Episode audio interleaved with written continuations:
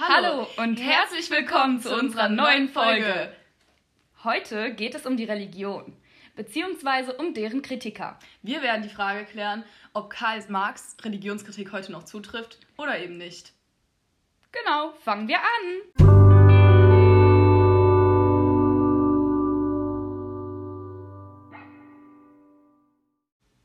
Ich bin die Anna. Und ich bin die Katharina.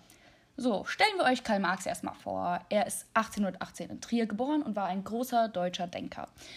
Er war Vater des Kommunismus, Begründer des Marxismus und ein großer Gegner des Kapitalismus.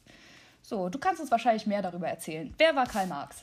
Genau, also Karl Marx wurde vor allem schon im Anfang seiner Jahre sehr geprägt durch die Zeit, die es damals gab, dadurch, dass er so ein großer Denker war und sich gegen die Regierung stellte, also gegen den Kapitalismus. Er veränderte mit seinen Ideen die Welt. Er hatte andere Vorstellungen als alle anderen Menschen und es gefiel der Regierung im Großen und Ganzen nicht.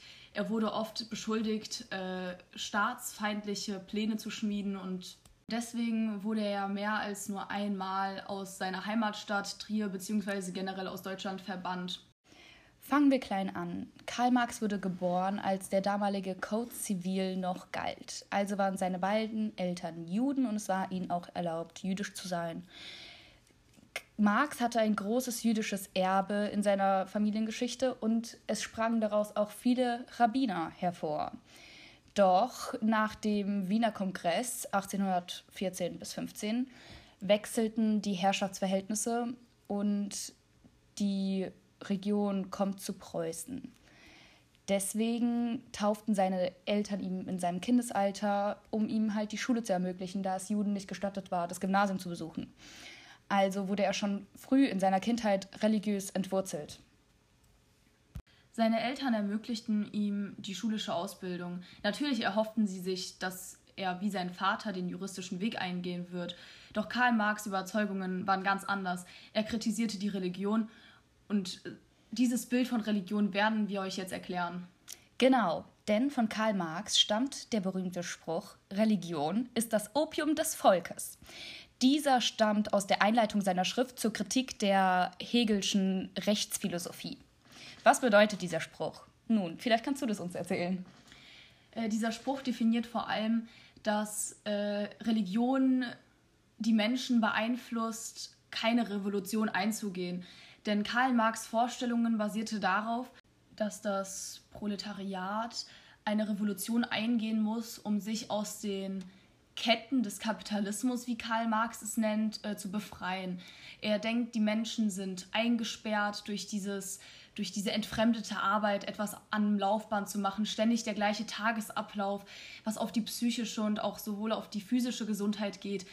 Äh, nach dieser Revolution folgt erstmal die Herrschaft des Proletariates. Äh, es gibt keinen Staat in der Form, aber die zuvor armen Leute regieren erstmal die gesamte Welt als letzter Schritt muss das Proletariat jedoch auch diese Herrschaftsform abgeben, äh, um endgültig jegliche Herrschaftsform abzuschaffen. Doch an genau diesem Schritt, äh, sagt Karl Marx, scheitert dann doch jeder Kommunismus. Denn ich denke, niemand von uns, wenn er einmal die Macht über ein gesamtes Land bekommt, will diese dann auch gerne ablehnen. Vor allem, wenn man vorher arm war, die Menschen waren gebunden an Ketten. Die Menschen hatten nichts zu sagen. Sie wurden gefoltert, sie wurden versklavt teilweise. Also wie kann man sich dann vorstellen, dass genau diese Menschen, die auf einmal Rechte haben, die auf einmal was zu sagen haben im Land, wie kann man sich dann vorstellen, dass sie freiwillig diese Macht wieder abgeben? Und Karl Marx kritisiert diese Religion, weil er sagt, dass die Religion der Faktor ist, weswegen das Volk diese Revolution nicht eingehen möchte. Er sagt, Religion äh, lässt den Menschen glauben, die Welt ist schön, die Welt ist gut. Gott möchte nicht, dass wir diese Revolution eingehen. Gott ist gegen die Gewalt. Er möchte nicht, dass wir gegebenenfalls auch Menschenleben dafür riskieren, um die Gewalt letztendlich dann zu bekommen und wieder abzugeben. Und äh, da tatsächlich die Religion die damalige Zeit sehr beeinflusste, beeinflusste sie auch die Gedankengänge der Menschen und da mindestens 80 Prozent aller Leute von dieser Religion so beeinflusst waren, kam es nie zu einer Revolution, weil alle sich die Welt schön geredet haben, obwohl sie in diesen Ketten gefangen waren und es wirklich eine aussichtslose Situation war. Genau, und nochmal auf das Opium zurückzukommen, das war ja damals eine sehr gängige Droge. Ja, auch vor allem eine sehr starke. Ja, und ähm, Karl Marx sah das Opium so, dass es ganze Völker betäuben kann und sogar fast gefährlich ist. Und so lässt sich das Opium auf die Religion übertragen. Somit ist die Religion bloßer Trost und ein irrationales Versprechen auf eine jenseitige, bessere Welt. Er fordert so diese Illusion des Glückes zu beseitigen, indem man die Religion abschafft und erhofft dadurch eine Besserung der sozialen Umstände, um wahres, wirkliches Glück zu erreichen und nicht nur die Illusion zu leben. Zunächst schloss sich Marx bei seiner Religionskritik Ludwig Feuerbach an, welche besagt, dass jegliche religiösen Vorstellungen das Ergebnis von sogenannten Wunschprojektionen des Menschen sind und dass der Mensch Gott nach seinem Abbild schuf und nicht, wie die Kirche besagt, dass Gott den Menschen nach seinem Abbild schuf. Ähm, Marx geht dann aber über Feuerbachs Kritik hinaus und kritisiert die sogar auf eine Weise, denn laut Marx ist der Mensch nicht so abstrakt, wie Feuerbach meint. Somit entwickelt er Feuerbachs Lehre weiter auf dem Fundament, dass der Mensch die Religion macht und nicht die Religion den Menschen. Somit sieht Marx die Religionskritik als Ausbruch aus dem Elend und daher auch die Religion ist das Opium des Volkes. Äh, die marxische Religionskritik wird auch der dialektische Materialismus genannt und das bedeutet, dass es keine transzendente Realität gibt und dass die Wirklichkeit nichts Vorgegebenes ist. Also der Mensch und die Welt sich wechselseitig formen und die Basis alles Denkens sind die materiell, materiellen Verhältnisse. Somit bestimmt das Sein das Bewusstsein. Ja, aber da muss man auch nochmal sagen, äh, Hegel hat dies dann äh, widerlegt. Er dreht nämlich einmal den ganzen Satz um und sagt, dass Bewusstsein bestimmtes Sein. Das heißt, laut Hegel ist es dann so, äh, das, was man erreichen möchte, die Ziele, die man sich setzt, bestimmen das, was man ist. Und auch zum Beispiel in Amerika ist ja dieser Satz sehr bekannt. Der typische American Dream, wenn man sein Ziel erreichen will, dann sagt Amerika, ja, man kann es schaffen, man kann nach ganz oben sich aufarbeiten. Und da ist das Bewusstsein, was uns prägt in erster Linie. Nun ja, Marx sieht das aber anders und möchte eine komplette Befreiung aus den damaligen ausbeuterischen Zuständen. Und das kann man laut seiner Meinung nach nur erreichen, wenn man eine kommunistische Revolution anspornt. Somit will er den religionslosen Humanismus verbreiten. Ja, somit können wir festhalten, dass Marx Kritik sich gegen die komplette Gesellschaft wendet und somit der Kampf gegen die Religion der Kampf gegen die komplette Welt ist. Also kann man sagen, Karl Marx strebt eine Umstrukturierung mit Hilfe seiner Ideologie an. Genau. Ach so, okay. Und äh, wer tatsächlich auch noch mitgeholfen hat in dieser Erschaffung seiner Ideologie, war sein bester Freund Friedrich Engels, auch ein sehr berühmtes, äh, sehr berühmte Geschichte. Geht wohl als das bekannteste Paar wahrscheinlich in der Geschichte ein. Eine Freundschaft, wie sie Marx und Engels verbindete, hat man so noch nie gesehen, außer bei den beiden. Sie haben sich in Paris kennengelernt in einem kleinen Café und haben sich auf Knopfdruck verstanden, haben direkt ihre, äh, ihre Vorstellungen miteinander ausgetauscht und sind zum Entschluss gekommen, dass sie ein und dieselben Einsichten haben. Und so muss man auch tatsächlich sagen, dass Friedrich Engels seine spätere Karriere und seine Zukunft, seinen Wohlstand dafür aufgab, um den ja nun leider verbannten Karl Marx zu helfen. Er hat ihn sein Leben lang finanziell unterstützt, damit Karl Marx in Ruhe noch vor seinem Tod seine Werke zu Ende verfassen konnte. Also kann man tatsächlich sagen, wäre Friedrich Engels nicht gewesen, hätten sie sich damals in dem Café nicht kennengelernt, dann wäre vielleicht Marx Ideologie nie so groß rausgekommen, weil er nie die Möglichkeit dazu gehabt hätte, diese Werke zu verfassen, ohne die finanzielle Unterstützung von Friedrich Engels zu bekommen. Außerdem hat auch äh, Friedrich Engels war dann derjenige, der ähm, die zwei großen Werke noch nach seinem Tod veröffentlichte, das Kapital 2 und 3, denn das wäre tatsächlich nie dazu gekommen, weil wenn Karl Marx gestorben wäre und nicht einen so treuen und loyalen Freund gehabt hätte, der für ihn sein Lebenswerk vollendet, hätte die Welt womöglich nie von all sein, von dieser Weisheit von Marx erfahren. Was ja auch ein sehr interessanter Fakt ist, dass der Marx auch seine eigene Zeitung herausbrachte, wo er schrieb über seine Ansichten. Und diese wurde ja auch vom, ja, von der Regierung schlecht angesehen und sogar verbannt. Ja, später verboten dann auch.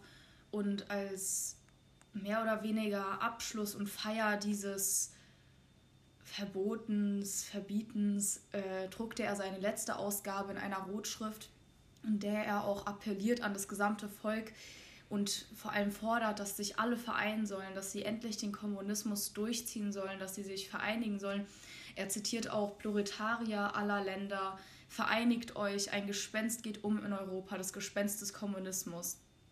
Er möchte anstreben, dass äh, der Kommunismus schon bei vielen Leuten im Hinterkopf ist, einfach unbewusst durch diese Zeitung. Es wurde jedes Mal, man sieht die Zeitung wöchentlich, sonntags und den nächsten Sonntag wieder darauf, den übernächsten wieder. Und so ist es in den Köpfen schon fast eingebrannt von den Leuten. Er sagt, in der ganzen Welt fast geht schon dieses Gespenst, dieser Gedanke des Kommunismus um. Und dieses Gespenst wird auch nicht weitergehen. Er weiß ganz genau, die Leute denken die ganze Zeit daran, sie müssen irgendwas in der momentanen Lebenssituation einfach auch verändern mit dieser aktuellen Wissensgrundlage können wir uns dann wieder unserer Fragestellung widmen. Ist denn Marx Religionskritik überhaupt noch aktuell? Also ich denke auf jeden Fall, dass sie noch aktuell ist. Äh, es, wir leben natürlich in anderen Umständen als damals. Man muss sagen. Genau, das ist ja auch die Sache. Der Kapitalismus ist natürlich noch vorhanden, aber nicht in diesen Bedingungen. Diese Fließbandarbeit, in Deutschland zumindest, ist es komplett abgeschafft. Ich denke auch. Also ich denke, man kann sich nicht beschweren. Wir haben diese Freiheit. Wir können uns frei entfalten. Also äh, vor allem die Verfassung wurde auch später formuliert. Seitdem wir unsere Verfassung haben mit all den Grund- und Menschenrechten, muss man auch sagen, wir haben diese Möglichkeiten, uns frei zu entfalten. Wir haben diese Möglichkeiten, jeder kann seinen eigenen Weg eingehen mit Arbeit und man muss auch sagen, klar, die Bedürfnisse, in welchen man geboren wird, haben natürlich spielen eine gewisse Rolle. Aber wir haben auch ein soziales Auffangnetz, wir haben Förderungsprogramme. Also man muss auch ehrlich sagen, jeder Mensch kann sich auch irgendwo hocharbeiten, sobald, solange der Wille äh, besteht. Ich denke, die Religionskritik trifft insofern nicht mehr zu, dass wir eben diese Revolution nicht mehr benötigen, weil wir jetzt diese Voraussetzungen haben, dass man sich hocharbeiten kann. Nun ja, aber dann stellt sich ja natürlich die Frage, klar, alles ist, die Umstände sind unbedingt besser geworden, auf jeden Fall, aber es ist ja trotzdem noch so, dass ein Großteil der Menschen an die Religion glaubt. Viele sind religiös, obwohl es ja keine misslichen Umstände mehr gibt. Die Menschen haben ja eigentlich gar keinen Grund mehr, sich in die Religion zu verfliehen, das Opium zu nehmen. Wieso ist es dann trotzdem so? Also ich äh, würde es jetzt mal anhand dessen begründen, dass diese Menschen grundsätzlich Probleme haben und einfach in Gott, in der Religion einen Fluchtweg finden, an etwas zu glauben, an etwas festzuhalten, damit ihr Bewusstsein zu stärken, vielleicht auch ihren Lebenswillen, wenn es ganz schlimm kommt. Aber ich denke nicht, dass sie noch an der Religion festhalten, um eben die Grundbedürfnisse, die Grundlage des Kapitalismus irgendwie schön zu reden.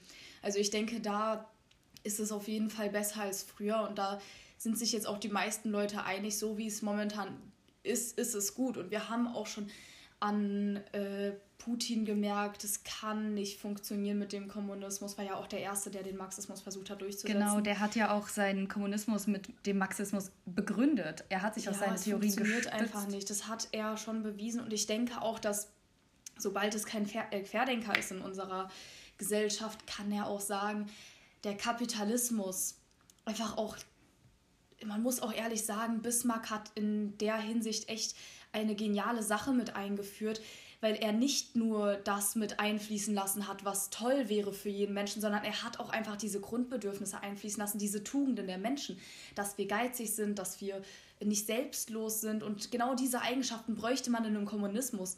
Aber da wir eben das menschliche Wesen nicht so ist, und dies hat Bismarck mit beeinflusst, ist es einfach die beste Möglichkeit, einen Staat zu haben, der uns es lang geht. Wir brauchen diese gewissen Richtlinien, weil äh, Karl Marx Ideologie nur funktionieren würde, wenn man das gesamte menschliche Wesen verändern würde. Das ist natürlich unmöglich. Dem stimme ich absolut zu. Und es ist ja auch so, nun, da diese Umstände, diese ausbeuterischen Zustände nicht mehr vorhanden sind, da wenden sich die Menschen halt an kleinere Probleme. Klar, die Religion war dann zu da, um aus diesen Umständen zu entfliehen, aber nun gibt es bessere Umstände, also suchen sich die Menschen auch kleinere Probleme, um denen zu, mit der Religion zu entfliehen. Ich hoffe, das, das wird deutlich, denn zum Beispiel, wenn man früher ge gebetet hat, an Religion geglaubt hat, um sich die Welt schöner zu reden, macht man das heute zwar auch so, aber nur um etwas um einer geringeren Sache zu entfliehen, zum Beispiel wenn man schlechte Noten hat oder sonstige kleine Missstände werden jetzt einfach höher gesprochen. Früher wurde tatsächlich an den Wurzeln direkt angegriffen. Ja. Es wurde radikal die Wurzeln, es wurde angepackt an die Ursache des Problems. Und zwar ein Problem in einer Größe von, ich meine, das war ein gesamtes Staatsprinzip, was damals nicht funktioniert hat, was, wo die Leute sich dagegen gelehnt haben. Und mittlerweile, das sind kleine Probleme, wo früher ja. die Leute keinen Gedanken daran verschwendet hatten, weil sie so viel größere Probleme hatten als das. Genau, also würde ich schon sagen, Marx hat im Grunde recht, dass die Religion da ist, um, Auf jeden Fall. um das Volk zu betäuben, um von dem Problem abzulenken, egal wie groß die Probleme nun sind. Auf jeden Fall und das kann man auch meiner Meinung nach auch noch auf die heutige Zeit beziehen, auch wenn die Probleme mehr oder weniger ich setze es mal in Anführungsstriche, bedeutungslos geworden sind. Das stimmt. Es ist ja auch so, dass mehr als die Hälfte der Menschen noch eine Konfession haben egal welche. Atheisten gibt es zwar auch mittlerweile sehr viele, aber die Menschen, die Gläubigen, die halten trotzdem die Zahlen hoch. Ja. Dann sind wir uns ja auf jeden Fall einig, dass der Marx ein futuristischer Denker war, ein sehr moderner Philosoph mit modernen Lösungen. Auf jeden Fall. Also ich denke auch wirklich zukünftig, auch noch in 300 Jahren wird es absolut im Munde aller Menschen sein, dass ich denke auch tatsächlich, dass sich auch noch in 500 Jahren Parteien zusammenschließen werden, einfach weil sie nach Gleich, äh, Gleichberechtigung streben.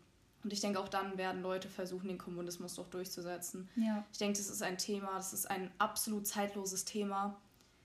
Und egal, ob wir 200 Jahre zurückschauen, ob wir jetzt hier im Heute leben, auch mit Corona, da kann man auch einiges äh, sagen. Jetzt, da die Genesenen und die Geimpften auf einmal mehr Rechte bekommen, kann man auch wieder nach Gleichberechtigung streben, sagen, nein, wir wollen den Kommunismus jetzt durchsetzen. Also da gibt es sicherlich Parteien, ja. die würden sich jetzt zusammenschließen.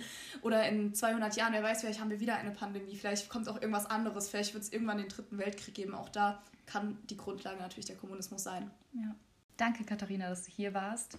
Du warst eine große Bereicherung, ganz besonders für meine erste Folge. Ich bin dir sehr dankbar.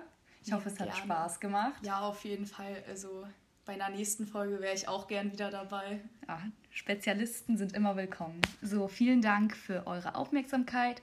Wir wünschen euch noch alles Gute und einen angenehmen Sonntag.